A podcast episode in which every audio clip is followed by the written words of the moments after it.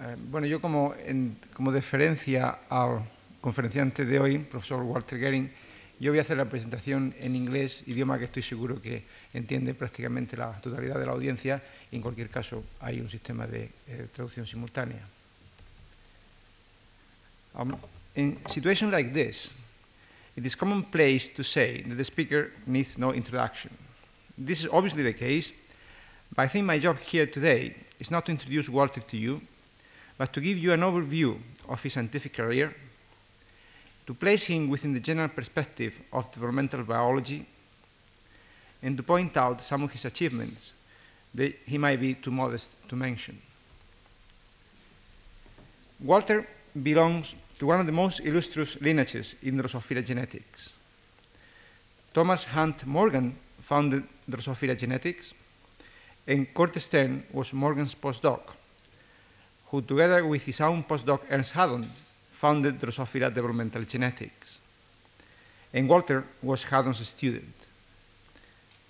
And Walter, in his scientific progeny, have been involved with many of the major discoveries in developmental biology during the last 30 years. There is a standard joke among Drosophila people. To become famous in the field of Drosophila development, you have to be either Walter Gehring, or at least Walter Gehring's student or postdoc. Let me mention some of his achievements.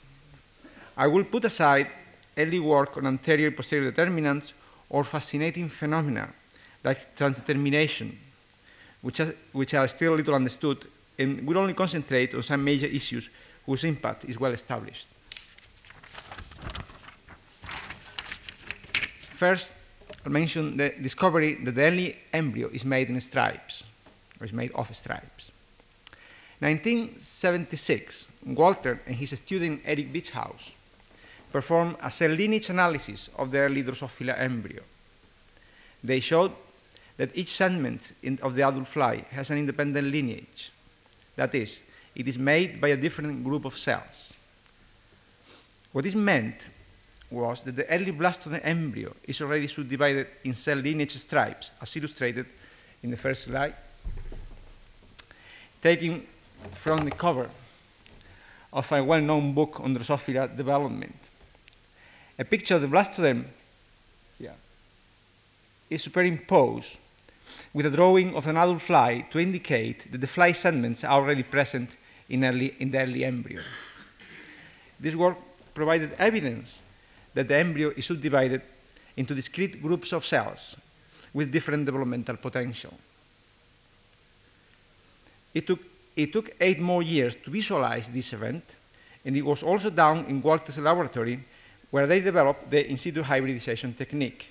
This method allowed them to see directly the expression of genes in embryos, as in the famous case of the fushi tarazu gene, as printed in the, um, in the cover of the, journal, of the journal Cells, in which the stripes were visualized for the first time.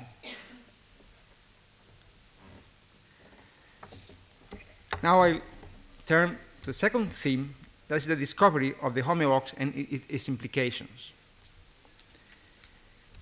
The homeobox story is made of two major findings. The first finding, made in Walters and also in Matt Scott's laboratory, was that the different Drosophila homeotic genes contain 180 base pair motif encoding a DNA binding polypeptide.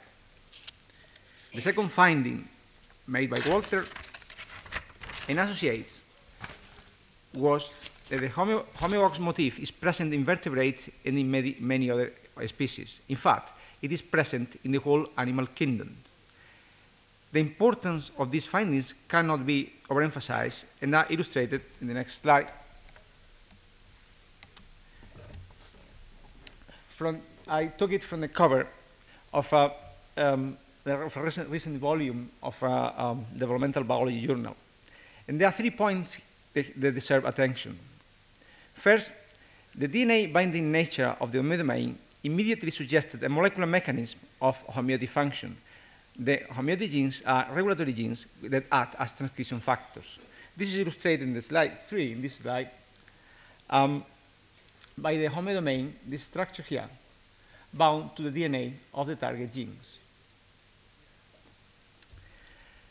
The second point is that the sequence conservations indicated that the homeotic genes have a common evolutionary lineage extending to the whole of the animal kingdom, strongly suggesting that there is a unique genetic strategy to control development in all animals, also illustrated here by this vertebrate, this kind of amphibian, and these early ancient crustaceans. And third, the homeobox provided an avenue into the molecular genetics of vertebrates and of other animal groups. Using homeobox probes, the vertebrate homologs of Drosophila homeotics could be cloned and analyzed molecularly. It is now clear that all animals contain a Hox cluster, which seems to be the universal genetic system to generate patterns in animals, as illustrated in the slide. It is illustrated here. This is the Hox uh, complex for worms, for nematodes, for Drosophila, and for the mouse.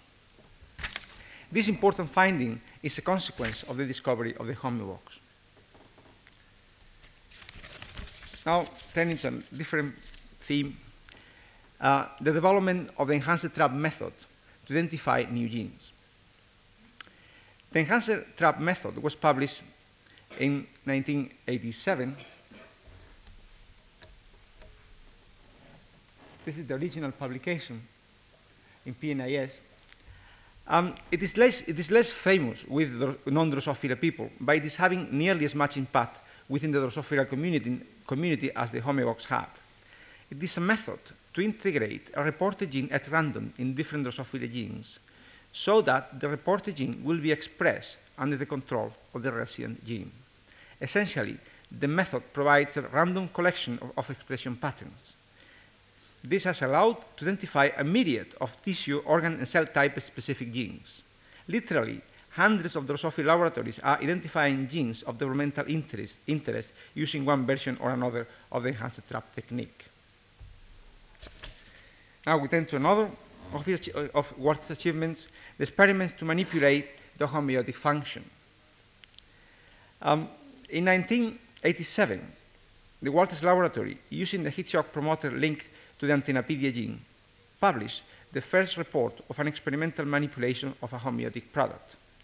Using his own words, this can be used to redesign the body plan, as we can artificially induce homeotic transformations of the body segments. This also opened a new field to study the regulatory interactions among homeotic genes. One consequence of this was the paper that uh, the Walter, Gary Struhl, and myself wrote in 1990, in which we showed that some of the current ideas at the time about homeotic gene regulation were wrong. Another consequence of this, of this was the search for new homeotic whose functions could be studied by this method. This takes me finally to the identification of, uh, of as the master gene development. But this is what he will be talking about, so I, I stop here. Let me finish by saying that despite all his, his achievements, Walter still finds time for other occupations, like, for example, bird watching and which is a great expert. You have here looking quite happy in, during our, one of our bird watching expeditions in the Coto Doñana. So now I stop here and thank you for your attention. Thank you.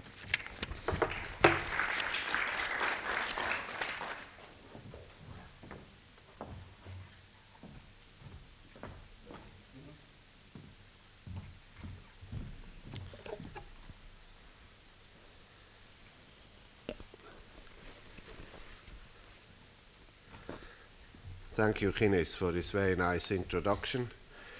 And uh, I would like to start my presentation going back to some of these studies uh, because I've been interested for about 20 or more years in how the body plan is specified genetically.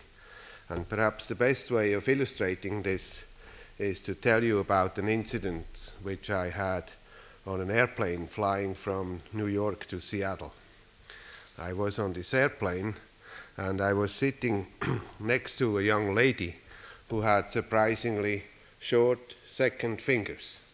This is a human mutation which only affects the second bone of the second finger. And I knew that from Ernst Hadorn's lecture, who was my mentor. But I didn't remember whether the second toe is also reduced. So, since she was wearing sandals, I casually dropped my newspaper on the floor, and while collecting the newspaper, I had a very good look at her toes. And I can assure you the second toe is also very short. So, uh, this is a mutation called brachydactylism, which actually shows two things very nicely. It shows how detailed our body plan is inscribed into our genes, so that one gene can affect a single bone. And the other thing it shows is that uh, the second finger and the second toe are homologous, homologous structures. And this will be important for my later talk. So, uh, in the course of these studies now, we have uh, progressed from studies on the homeobox to uh, various homeobox genes which are not included in these clusters, which specify the anterior posterior body axis. And uh, quite by accident, we found uh, the eyeless uh, homeobox gene, which also has a paired box. So uh, let's start with, with the eyes. The eyes are very fascinating organs. Shown, I'm showing you here a variety of different eye types you have uh, three vertebrate eyes. Here, an owl, a snake, and a frog. Then you have, in contrast, you have an insect eye from a horsefly, a, a scallop with its eyes on the mantle here, and a spider, which has actually eight eyes, of where you see six here, and two are pointing towards the side. So nature uh, has perfected these sensory organs to a very, very high degree so that, uh, a, for example, an owl can uh, focus very well at very light, at very uh, low light intensity and catch the mouse both via ear and via eyes. And you can also see that not all animals have just two eyes, but there are eight-eyed animals, or, and usually the eyes are on the head, but if you have no head like the scallop, you put them where you need them, that is at the edge of the, of the mantle here.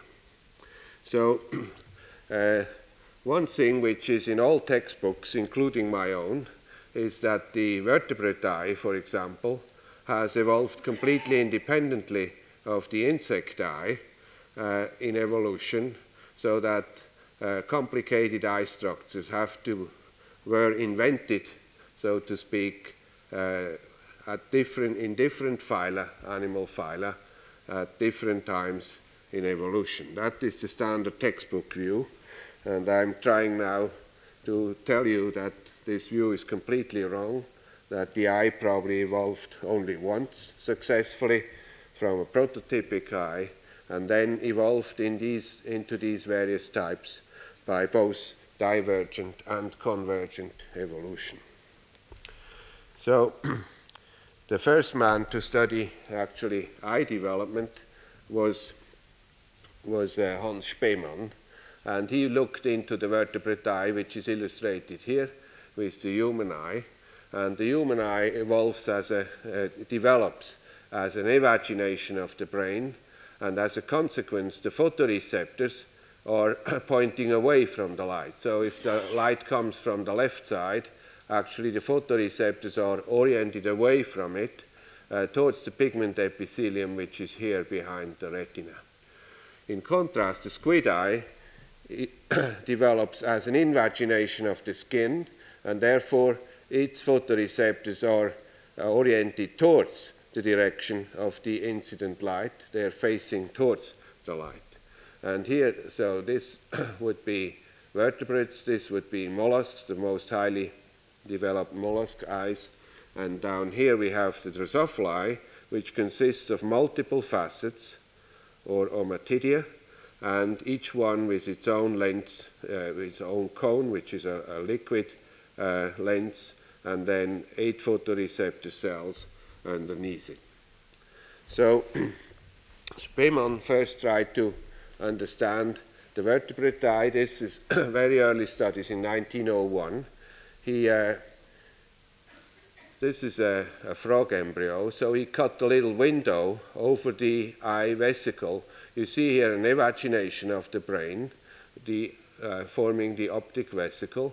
And then uh, with a fine hair, a baby hair, actually it was the, the hair of his own son, baby son, uh, and a glass needle, he was able to cut through the eye vesicle and then to close uh, the window again to skin over it.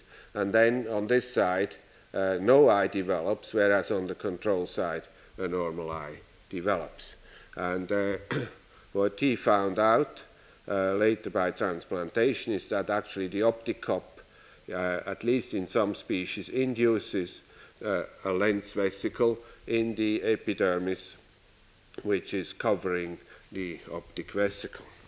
Now, this was uh, clearly shown by him and by W.H. Lewis, who showed that you could transplant this area here, which is the optic vesicle anlage. Here you have a neural stage, an early stage where this is the neural plate. Here is the brain is forming from this area here, and the spinal cord from this area here. And here is the anlage for an eye, the primordium for an eye. Here's another one which is not shown, and the lens would form outside here in the skin. And here you have it in section, so the optic uh, cup here and the lens here. So now what W.H. Lewis and also uh, Hans Spemann and uh, Otto Mangold did was to transplant this area to the flank of the animal, underneath the skin, in the flank of an animal, and then you can induce an ectopic eye, which uh, is shown here. You have uh, the normal spinal cord here in the rump region, and here you have an extra eye, an ectopic eye, with a uh, lens vesicle.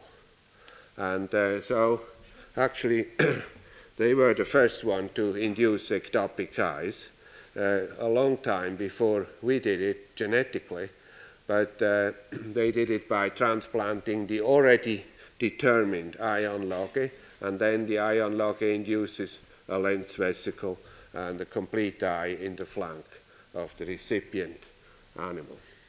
They didn't consider that genes were involved in this process at all. Although uh, in Spemann's laboratory there was a postdoc named Schotte, and he had done a, a, classical experiment which actually showed the involvement of genes. So here you have a newt larva on the left and a frog tadpole on the right. And you can see they have a very different mouth. This is a, a predator eating uh, other animals, uh, so it has normal teeth and it has a balancer here. And the frog, instead, is a plant eater. It eats algae and has these little horny teeth and two suction cups here. And so what Schotte did in a classical experiment, he transplanted the mouse epidermis from a frog to a newt. The frog is much more darkly pigmented, so that you can trace then what the transplant forms. And what forms afterwards in the newt, it makes a perfect mouse, but of course it's a frog mouth on the newt, because here you have the frog genes determining the shape of this mouth and the kinds of teeth, and so the genes determine what sort of uh, mouth is made here. But nevertheless, uh, Spemann didn't, or he took out of the discussion any uh, mentioning about genes because they thought that this time genes were just there to make eye colors or trivial things like that, and they didn't realize the importance of genes in development. Now, how do you get at the genes? well, by mutations. And here is uh, shown a mutation in mouse embryos which is called small eyes. And the small eye mutation, you have the wild type mouse up here, the normal mouse. Then you have the mouse which is heterozygous, has one defective copy and one normal copy of the small eye gene, has a much reduced eye.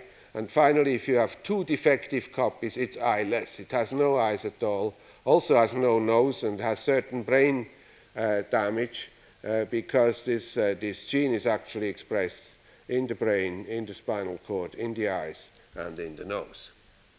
And uh, this mutation now called small eye was cloned by Peter Gruss and his laboratory in a search for uh, genes which contain both a paired box and a homeobox. Uh, we had given him the homeobox to clone the mouse homologs, and Markus Noll had given him the paired box to clone uh, the PAX genes of the mouse. And PAX6, the sixth gene which he isolated uh, with the paired probe, uh, is, is, this gene here, turned out to be known, uh, known mutation affecting the eyes uh, in this dramatic fashion. Now, there is a, a very similar human uh, genetic syndrome called aniridia, and in these aniridia patients, you have a reduction also of the eye, of the iris mainly, so that's why the name aniridia, no iris, and uh, there is only one homozygous fetus is known, which is completely eyeless and died uh, in, in utero. So uh, about the same time as uh, Peter cloned the mouse gene, a group in Texas with uh, Grady Saunders, headed by Grady, uh, Grady, Saunders, isolated the human gene, which is shown here. And uh, by in situ hybridization, they showed that the gene is expressed in the pigment retina, in the normal retina, in the lens, and in the cornea, in, in all parts of the eye. And Peter showed in the mouse that the gene is expressed as early as you can see a little vesicle. Uh, as soon as the vesicle forms in the eyes, the gene is expressed in, uh, in these structures, in all the eye structures, which suggested that it has a very fundamental function in eye development. Now, uh, this is taken from a review by Markus Noll, and uh, you have Drosophila on the left and the mouse on the right and you see the various PAX genes here, uh, 1 to 8, there are now, there's now number 9 here, and in Drosophila, Markus Noll had isolated 5 of them, but there was one question mark here, a gene which was present here in vertebrates, and there was no Drosophila homologue known. Now, uh, the PAX gene illustrates something very nicely, which Francois Jacob has called tinkering, evolutionary tinkering. So, uh, in the sense that in order to generate new genes in the course of evolution, nature takes bits and pieces of genes. It takes a paired domain, for example, and combines it with an octapeptide, or a paired domain plus a homeodomain, or a paired domain, uh, an octapeptide and a homeodomain, or a piece of a homeodomain, an octapeptide, and a paired domain. And by recombining these various parts of genes, uh, nature creates new genes. And one of them is PAX6, shown here. So uh, when we, uh, we stumbled literally upon this homolog of the PAX6 gene, uh, when my graduate student Rebecca Quiring uh, did a control experiment showing uh, the students here that control experiments are sometimes more important than the experimentals. And what she found was uh, a paired domain which was extremely similar to the human aniridia. Wherever you have a green star here, you have identical amino acids. It's 94% identical from Drosophila to the uh, human gene. And in the homeobox, uh, shown in red here, you also have 90% sequence identity, and even outside the boxes, you have these blue stars here which indicate that there is a lot of sequence homology. Now, this was extremely exciting to me because uh, this gene here, which she had isolated in this control experiment, uh, mapped uh, very close to the eyeless gene in Drosophila, raising the possibility that aniridia and eyeless would be the same, the same gene. Now, we first had to prove this point, and we were proving the point first by looking at eyeless mutations. Eyeless mutations were found a long time before small eye, in 1915, and the eyeless 1 allele got lost after uh, after a while, but eyeless 2 has been kept in the laboratory and eyeless R for decades and decades, and it turns out that this is the uh, Drosophila eyeless the transcript here with the exons, introns, and so on. And in these two mutations, eyeless-R, R stands for Russia, eyeless 2, uh, there are transposons, jumping genes, which have inserted into the first intron of the eyeless gene and thereby abolish expression in the eye. They don't give you a complete inactivation of the gene, but the gene is no longer expressed in the eyes, as I will show you in a, in a second. So here you have the expression of uh, eyeless in the wild type, and the first expression is in the brain up here in a very specific pattern, and then in every uh, ganglion of the ventral nervous system. Later on, this, this expression pattern disappears. You only have expression in the brain area. And here in these two diagonals, I hope you can see those two diagonals here. These are the optic primordia for the larval eye. And in the mutation eyeless 2, you can see no expression in the optic primordia of the larval eye. Down here you have the imaginal disc, which gives rise to the adult eye. This is the eye disc, this is the antenna disc. In the wild type, you have strong expression of eyeless. In the undifferentiated eye disc cells and less expression posterior to the so-called morphogenetic furrow. So the differentiated cells don't express very much eyeless, but the primitive cells, which are in the process of forming an eye field, they are expressing eyeless very strongly. In eyeless 2, you only have background staining, and in eyeless R, you have a few positive cells, but they are going to die. So in the mutation, the eye cells disappear, and uh, or by apoptosis, and uh, that's why then the mutation gives rise to an eyeless phenotype.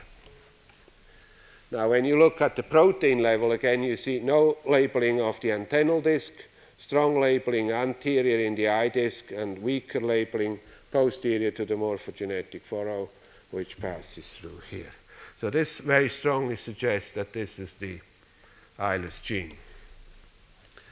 Now, one other piece of evidence which Uwe Walldorf accumulated was to take the first intron, which was where the transposons have inserted, and he postulated that uh, there might be an eye-specific enhancer that is a regulatory element in this uh, transcription factor coding gene, which would be responsible for expression in the eyes. And so he fused this first intron or, uh, and actually we have it down now to 200 base pairs to LAC-Z to report the gene. And what you can see now is that LAC-Z is expressed in these two diagonals, which I was pointing out. This is all vector uh, uh, due to the vector sequences, but a very specific expression in the diagonal and in the eye disk here. Now, in the eye disk, it's not only anterior to the furrow because uh, LAC-Z messenger RNA is stable, and therefore it, it uh, stays on for a long time. Therefore, you get a completely blue eye disc here. And here are the optic centers in the brain, which also stain. We don't know what this is, but it's a very highly specific, eye-specific enhancer, which is present in the first intron of this gene. So the conclusion then is that small eye, on the one hand, and eyeless are the same genes. They are homologous genes. And that actually, one of the most important functions in vertebrates is formation of the eye because it's haploinsufficient for the eye. A single copy of the gene is insufficient to make a normal eye. You need two copies to get the normal eye, and you get a completely eyeless phenotype if none, no copies are there. And here is eyeless R shown. You have a few surviving cells in this uh, fly here, whereas the wild type is shown up here. Now, very recently, we have found a second gene which is very closely linked to eyeless, and we call it twin of eyeless, abbreviated toy. And uh, twin of eyeless is a very interesting gene. It must have arisen by tandem duplication, or at, uh, by duplication at least, of, uh, of the eyeless gene. And this must have occurred relatively early in evolution uh, not, just, not just in Drosophila. What you see here on the right is the expression of eyeless plus and of twin of eyeless on the left side. And what is very nice here is that toy is expressed much earlier than eyeless. Here you have a blastoderm sta stage, a very early stage where you have a single monolayer of cells, which Gines already mentioned. And here you have very beautifully outlined the place where the eyes are going to form. You see, it's like a pair of goggles over the blastoderm, and uh, that's where the eye and parts of the brain are going to form. And later on, they have very similar patterns of expression, but not identical. For example, here you have again toy on the left. You see the diagonal labeled here. It's more weakly labeled in toy, but it is also there. And then if you focus down through the embryo from the brain down to the ventral nervous system, you see that the patterns are similar but not identical if you compare them slide, slide by slide. So we don't know much about this gene yet, but it's certainly very interesting to see that, uh, that insects have evolved two genes in this case, and mammals we so far have found only one gene, although this doesn't prove very much. If you don't find a gene, it may still be there. So, when I, I saw this homology between eyeless and small eye, I decided to, uh, to come back to my redesigning of the fruit fly experiments, which we had started with Antennapedia. And I thought uh, if indeed eyeless is a, is a master control gene for eye development, it should be possible to induce eyes in ectopic places. And uh, so I discussed this at the Drosophila workshop in Crete. And if you would have talked to 20 of my colleagues, they all would have said, This is impossible. And each one would have given you a different reason why this experiment couldn't possibly work. And uh, but I formed this team here with Patrick Callaerts, a Belgian postdoc, and a Swiss graduate student, George Halder. And uh, I convinced them that this would be, they should do my, my dream experiment. The dream experiment was to now take the normal eyeless gene, wild type gene, express it in wings or legs, and try to induce eye structures at these, ectopic places. So doing essentially a gene transplantation experiment, if you want, uh, in the sense of, uh, of Hans Spemann, but uh, with a single gene. And the dream experiment number two was to take the mouse gene and see whether mice can understand flies, whether also the mouse gene could work. So nobody believed that we, we could do that, and even these two people here uh, became very skeptical when it didn't work in the first, in the first few months. But uh, then I simply told them, now just, just do the experiment, you, we will see. And uh, uh, of course, uh, why did I think that this could, could work? Well, this goes back to the transdetermination studies, which I had done in Ernst Hadorn's lab when I was uh, a graduate student, and Antonio was in fact a postdoc at that time uh, in the same laboratory. And what Hadorn had invented was this method of, uh, of transplanting imaginal discs serially through adult flies, uh, skipping metamorphosis. Normally, an imaginal disc undergoes metamorphosis with, with the larva and forms, in the pupa, it forms an adult, an adult fly. Now, Hadorn was quite playful sometimes in his experiments, so he decided to skip metamorphosis and transplant it directly from the larva to the adult by skipping the pupal stage. And what happens then is that the discs proliferate, that is, they increase in size by cell division, and uh, after uh, two weeks or so, two to three weeks, you can cut the disc in half and put one piece, for example, into a larva to see what sort of structures it forms. And another piece, this is the test implant, and another piece you can put into another adult fly, and we went on for several years doing these serial transplants. And I was his uh, transplantation assistant, and so he asked me to, uh, to try uh, the haltere disc, for example, which is shown here. So we started uh, you see, this is 52 times two weeks. This is at least, uh, at least two years of work is shown here, where you start out with a single imaginal disk, and then it grows and forms haltere structures for a while, which are these uh, single lines here, haltere cells don't grow very well. And then all of a sudden, there is a phenomenon which Hadorn termed transdetermination. All of a sudden, wing structures formed in these haltere cultures. Halteres are the little balancers, which are the converted uh, second wings of these dipteran insects. So now it went from haltere to wing, and after a while, uh, when these dark lines appear here, uh, all of a sudden eye structures formed. So I knew that eye structures could form from wing tissue under certain conditions. Here you see how the tissue looks like when cultured in the adult fly in the abdomen.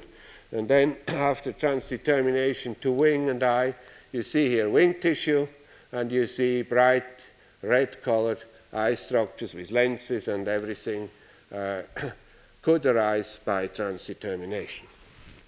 So now this suggested to me that wing discs might be a good source to induce eyes. And so we took now one of these enhancer traps, which Gines mentioned, and we used it to uh, drive a transcription factor from yeast, which is called GAL4. So you, you make a stock uh, where GAL4 uh, drives, for example, uh, lac-Z, and you get blue spots where this enhancer is expressed. So the enhancer is expressed in the antenna disc here, a little bit in the eye disc, then in the wing disc here at the base of the wing, and in the leg disc, for example, the tibia, which is located here in the leg disc. And now you can cross this fly to a fly where you put eyeless under the control of GAL4. So you take the normal, in this case we took the embryonic cDNA, fused it to regulatory signals called UAS, upstream activating sequences. GAL4 binds to UAS and turns on the eyeless gene in these blue areas. I think that should be comprehensible. So you have two kinds of flies. You have a GAL4, a driver fly, and then here you have a recipient fly which, under the influence of GAL4, now expresses the eyeless gene in these blue areas. And what then happens is uh, you probably already know, we were able to induce uh, antennal eyes, eyes on the tibia here, for example, or very dramatically shown here. Uh, you see the normal eyes here and the ectopic antennal eyes, some dead cells here too. And then you see this is a It looks almost like a, a crab eye with a stalk here, and in front you have the of the antenna, you have a, a normal Drosophila eye. Or here on the wing, look at this. Uh, a beautiful wing here and uh, 200 facets here, a large uh, compound eye with lenses and uh, normal ommatidia. Here one on the male foreleg, here you see an eye and the tibia is malformed because now parts of the tibia field is interrupted by an eye field. If you look in scanning electron microscopy, you see the control eye here and this raspberry here. You see that the lenses are nicely formed. There are occasional mistakes, but it's quite well done. Uh, here you under the wing, you have this raspberry here of, a, of another uh, ectopic eye. And when you do cross sections, you can see that the ommatidia, the individual eyes, are very nicely formed. Here you have the normal eye, and here you have the antennal eye. And here is the antennal eye higher magnification, and you can count seven uh, photoreceptors here. Per plane, you can only count seven. Number eight is underneath number seven, so, uh, but this is the exact number of uh, photoreceptors, which is normal. Here's the cone, here is the lens, absolutely normal. And in the larval disc, you can see uh, the normal eye here and the antennal eye here, and the forming photoreceptors with antibody staining are essentially indistinguishable. So question is this eye functional? The answer is yes. Here you give a light pulse, and here you register an electroretinogram. You put one electrode into the retina, and one into a control electrode in the abdomen of the fly. And you can register in a normal fly, you register this electroretinogram with a large depolarization here. And this is now with an ectopic eye, with an antennal eye, and you get a nice depolarization. It's not identical because there is an on transient here and an off transient here, which is coming from the brain. And our eyes are not or not yet attached to the brain properly. They are isolated photoreceptors, but they are fully functional. So it's not only an eye like structure which forms, but it's a real eye which forms. So then, dream number two question can the mouse, uh, mouse gene also induce Drosophila which, which would really prove that they are functionally to a large extent equivalent? and the answer is yes. This is an eye induced ectopically by the mouse gene, which shows that it's really universal in the sense that, at least in, in insects and in mammals, the same gene uh, is responsible for eye formation. So now we went to the third group, which are the cephalopods. This is an octopus, has a beautiful eye, very similar to ours, and it has a very similar gene. Here you have the gene structure encoding these two DNA binding domains, the paired domain, the homeodomain, PST sequence here. That's only for the experts. You see eyeless here from Drosophila, small eye from the mouse, and Loligo, the squid. I went to the fish market in Banyuls and bought a couple of squid, made some DNA from their sperm, and in collaboration with Piatigorsky, we then isolated the, uh, the Loligo gene. You see, very similar to the mouse, when there are differences to Drosophila, the squid is even more similar to the mouse than Drosophila. Two prolines here, two asparagines here, serines, two glycines, etc. And also in the homeobox, uh, you see the genes are extremely similar. So no surprise, we also can induce eyes with the squid gene, much the same as with the Drosophila gene. I couldn't tell you which is which. So in conclusion, then, the, uh, the, the, squid eye, the octopus eye, Drosophila eye, and the human eye use the same gene as a basic master control gene. Now, these two beautiful eyes belong to George Halder's girlfriend, and I'm not supposed to show you the rest of the girl, which at least not until we have shown what makes the nose, because we think that possibly eyeless is also involved in nose formation, but uh, so you'll have to wait until we have to do more work, uh, until we have done more work on the nose. Unfortunately, we don't know where the nose of Drosophila is. We think it's probably in the antenna, but uh, I'm not so sure. Anyway, uh, so much for these beautiful eyes. So now we're coming to the evolutionary aspects. Charles Darwin, in his book on the origin of species, he has an entire chapter on the eyes.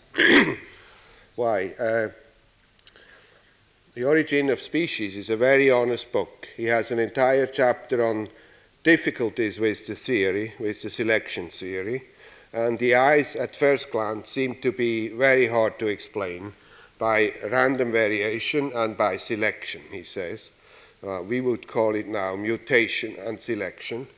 And uh, he says, this is uh, a priori, you would think this is impossible to evolve a perfect structure like an eagle's eye uh, just by random mutation and by selection.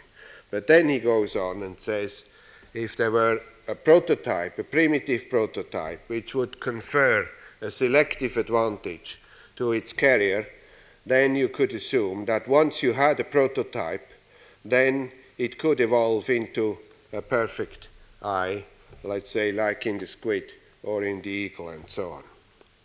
Now, he actually describes this prototype, and according to him, and I would fully subscribe to this, the eye is really an organ.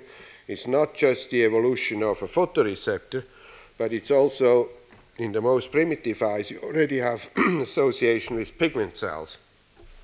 So that the eye is shielded from one side, and then the, the animal can tell the direction from which the light comes. He goes on then further and says, uh, I'm not in a position to explain how the prototype arose.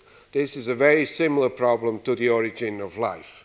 And this must have happened before selection became effective, the prototype, and he doesn't dare saying it, but basically thinks that this is a purely stochastic event. Now, the neo-Darwinists, of course, introduced then the genes, uh, uh, the, the, Mendelian genes into Darwin's theory, and then very good, uh, excellent, outstanding neo-Darwinists considered, though, the possibility that the eye arose as many as 40 times in, in the various animal phyla, in various worms and, and mollusks and arthropods and so on. And if you add these various types of eyes up, it came to between 40 and 60 different times that the prototype should have evolved. Now, this would actually defeat Darwin's theory because this must be a very, very rare event since selection doesn't work before you have at least a prototypic eye. And uh, so now I'm, I'm trying to tell you that probably this prototype evolved only once, was invented only once, and then it diverged and converged to form these various eye types.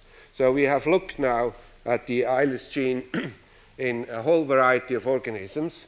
So in mouse and man, we have an identical amino acid sequence.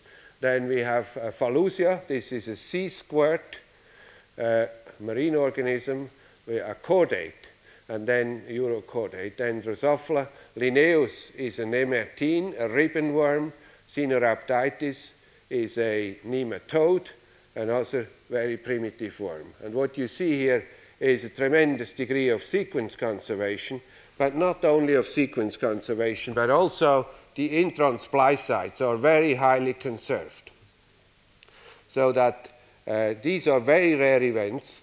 The uh, generation of introns and the disappearance of introns is a very rare event in evolution, and so these are excellent markers for homologous uh, genes and uh, strongly support the notion that these are truly homologous genes. Actually, uh, all of the homeodomains have an intron here around position 20, and uh, all but the Drosophila eyeless gene have one here in the middle of the recognition helix of, of the homeodomain. Now, interestingly enough, twin of eyeless has this intron here retained. So I am uh, strongly convinced that these are truly homologous genes. And uh, so we are accumulating evidence that these are also functionally homologous genes. Let's start with Phallusia. This is Phallusia, the sea squirt, the adult, which looks really ugly. But then we have uh, the larva here, which looks like a tadpole. It has a notochord here, which you can see nicely, and it has an eye here, very simple prototypic eye in the Darwinian sense, and a statocyst here. At higher magnification, you can see the statocyst here and the eye here. It's a single pigment cell and about three neurons which form the photoreceptors and which are covered by this pigment cell so that the animal can very well uh, sense light and the direction from which uh, the light So we have uh, cloned the Phallusia gene. This is a Phallusia larva. This is the head, this is the tail, and you see strong expression in the brain, where brain vesicle, where the eyes form, and weaker expression in the spinal cord, just like in the mouse. So now we are asking the question, does, is the gene expressed in the precursors of the eye? Now, like the nematode, C. elegans, ascidians have a fixed cell lineage, so you have bilaterally symmetrical uh, blastula stage here, and actually we know that the eye pigment cells arise from this cell and from this cell here. And you can visualize that by a nice experiment which uh, was first done by Whittaker. you add cytochalasin, which is a, a cell division inhibitor. It inhibits not nuclear division, but cytoplasmic division, cytokinesis. Now, if you in, inhibit cytokinesis, the, this blastula will still differentiate and will make two pigment cells exactly where the precursors are. So now you can ask, where is eyeless expressed? And eyeless is expressed in the two adjacent cells, right adjacent to the pigment cells. Those are the, this is the origin of the two photoreceptors in Ascidian. So we have a very good correlation again with eye development. And when Sasha Glardon, uh, undergraduate student, put this into Drosophila, we can induce. This is his very first picture, so it's not very good yet, but you can see two eyes here, if you can focus this a bit better, yeah. Two eyes. Uh, so the Phallusia gene can also induce eyes in Drosophila. Now we go to nemertines or ribbon worms. They're uh, big artists of regeneration. They're very primitive eyes here. Uh, four up here, two up he down here. And they also have a bona fide PAX6 gene, and they have this kind of prototypic eye where you have uh, a cup of pigment cells, just like we have the, uh, uh, the pigment retina, and then the photoreceptors project into this cup, and there is a small number of photoreceptor cells, so we're getting closer and closer to the Darwinian prototype. But the closest is actually found in planarians.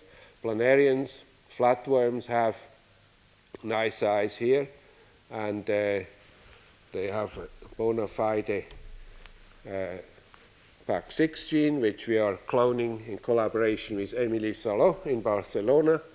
Uh, he's the expert on planarians, so we, we, we PCR amplified a piece of the gene, gave it to him to clone the entire gene. And here you have in a planaria, in a Japanese planarians, they really have the Darwinian prototype. They have a single photoreceptor cell projecting into a single pigment cell with its nucleus here. So that's probably very close to what Darwin would have considered the prototype of an eye. And we think something like that was at the origin of all these beautiful eye structures, which we then see in the course of evolution. And when we did when Emili did the in situ hybridization of the PAX6 uh, RNA, antisense and sense, the RNA hybridizes right over the eyes, and the sense control is clearly negative. So uh, we are convinced that this gene can also induce eyes in Drosophila, but we have to wait for a few weeks. It takes us now about six weeks to test the gene in Drosophila for whether it is capable of inducing eye structures. So the model then would be something like this, what Charles Zuker put in, into science, taking our data. Uh, originally, PAX6 is probably responsible for determining a photosensitive cell. He didn't read Darwin, so he didn't put the pigment cell here. He should have put the pigment cell here too, because to get an eye, you not only need photoreceptors, but you need pigment cells around it in all of these cases, and in Drosophila they are between the eyes. And, uh, and then you have divergent evolution towards the arthropods, which are complex eyes, and then from very primitive eyes, as I've shown them in the first slide for the scallops and so on, you develop beautiful cephalopod eye, which looks much like ours, but is, is uh, constructed differently and here we have convergent evolution, here we have divergent evolution, but presumably starting from a single prototype, solving an old evolutionary problem which uh, has been considered for a long time. Now, the people in Basel follow my work very closely, and at the last carnival, they already put up the ectopic eyes, as you can see here. They read all of my papers very carefully, so they are up to date. Thank you very much.